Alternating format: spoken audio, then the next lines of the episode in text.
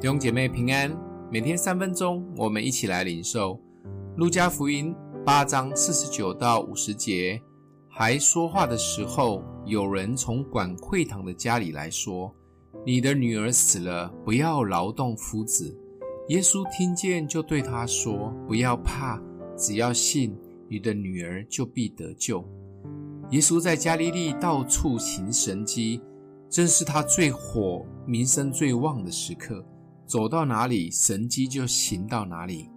管会堂的雅鲁听到耶稣的神迹及名声，因为自己的独生儿女儿重病快死了，唯有寄望耶稣的能力，于是来到耶稣面前来恳求他。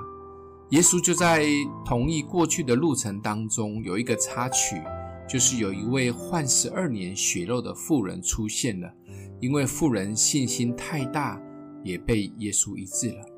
耶稣快到会堂前，要医治这个女儿的过程中，另外出现了两种人：一种是觉得没有希望、不想麻烦耶稣的客气人；一种是认为人都死了，怎么可能再活的科学人。这些科学人还耻笑耶稣。耶稣没有生气，依然医好了他的女儿。这个场景出现了三种类型的人：非常客气。活在现实，凭着信心的三种，第三种人经历了神迹，在我们现代的生活当中，也常常出现这样三类的人：客气人，反正事情都发生了，就接受吧，不要再麻烦大家祷告，就相信神掌权。这类型的基督徒应该是最大宗的，都很客气，不太麻烦神及麻烦人。而第二类的科学人，就是有多少证据说多少话，基本上不太有超自然这一回事。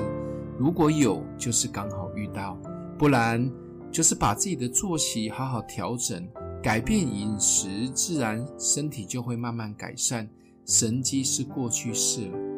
最后就是一直在经历神大能的信心派，只有抱着耶稣是最后盼望的信心。只要有机会，就是恳求耶稣。不管身边客气派、科学派的人，就是一直在信心里呼求神。耶稣这个时候就会说出他的招牌话了：“你的信救了你。”想一想，我们身边有多少基督徒是客气人、科学人、信心人呢？我们是属于哪一类的呢？欢迎留言，我们一起来祷告。爱我们的父。帮助我们透过这一些真实信心的见证，提升我们对耶稣的信心，也在看起来不可能、不容易的环境下，依然选择全然的相信及全新的呼求。谢谢主，奉耶稣基督的名祷告，祝福你哦。